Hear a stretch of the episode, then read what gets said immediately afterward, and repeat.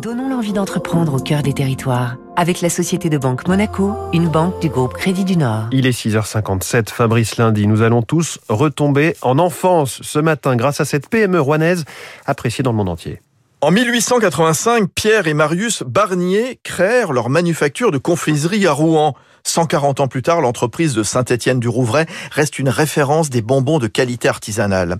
La spécialité, les sucettes plates, les bonbons fourrés, acidulés, les feuilletés au praliné, les caramels mous. Un processus encore largement manuel. Le feuilletage, le filage, le fourrage, le sucre chauffé et travaillé à la main.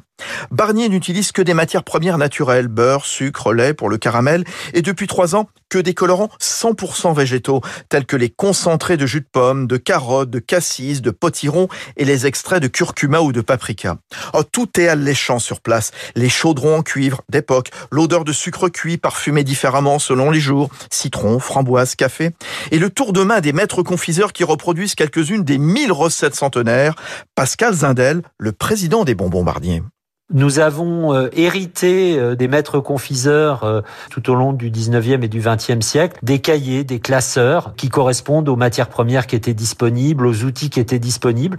Et aujourd'hui, quand on relance un, un, un produit, on, bah, on, fait des essais, des différentes recettes et, et on l'adapte aussi à, à ce qu'on est capable de faire aujourd'hui. Les bonbons de cette entreprise familiale, deux à trois fois plus chers que la confiserie ordinaire, vous ne les trouverez pas en grande surface. La qualité a un coût qui plaît à l'étranger. Le tiers du chiffre d'affaires, la Chine c'est le premier marché, une vente sur cinq.